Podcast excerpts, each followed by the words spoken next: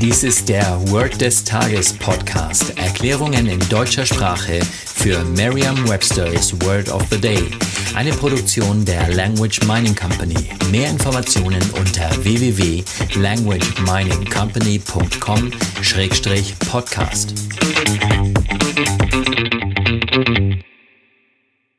Das heutige Word des Tages ist Grid, geschrieben G-R-I-D. Eine englische Definition ist a pattern of lines that cross each other to form squares on a piece of paper, a map, etc. Eine Übersetzung ins Deutsche ist das Gitter oder das Raster. Hier ein Beispielsatz aus Merriam-Webster's Learner's Dictionary. The students plotted points on a grid.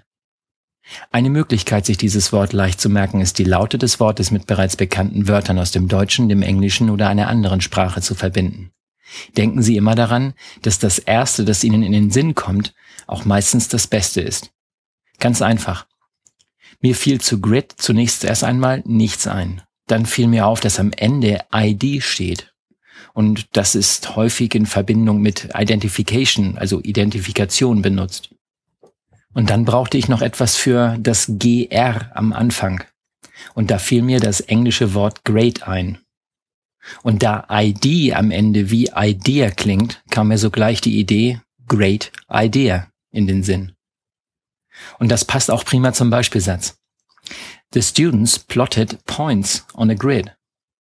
Dort sind also Studenten oder Schüler, die auf einem Raster oder auf einem Gitter zeichnen und dort natürlich ihre Great Ideas verwirklichen.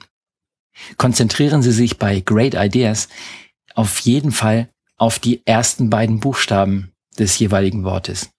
Zusätzlich können Sie sich vorstellen, dass die Schüler die Buchstaben G, R, I und D auf das Raster, also auf das Grid zeichnen. Sagen Sie jetzt noch einmal den Beispielsatz. The students plotted points on a grid. Vertrauen Sie dabei auf Ihre Vorstellungskraft.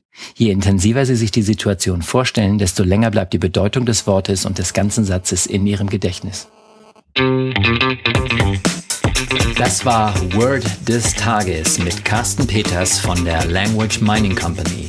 Mehr Informationen unter www.languageminingcompany.com-podcast.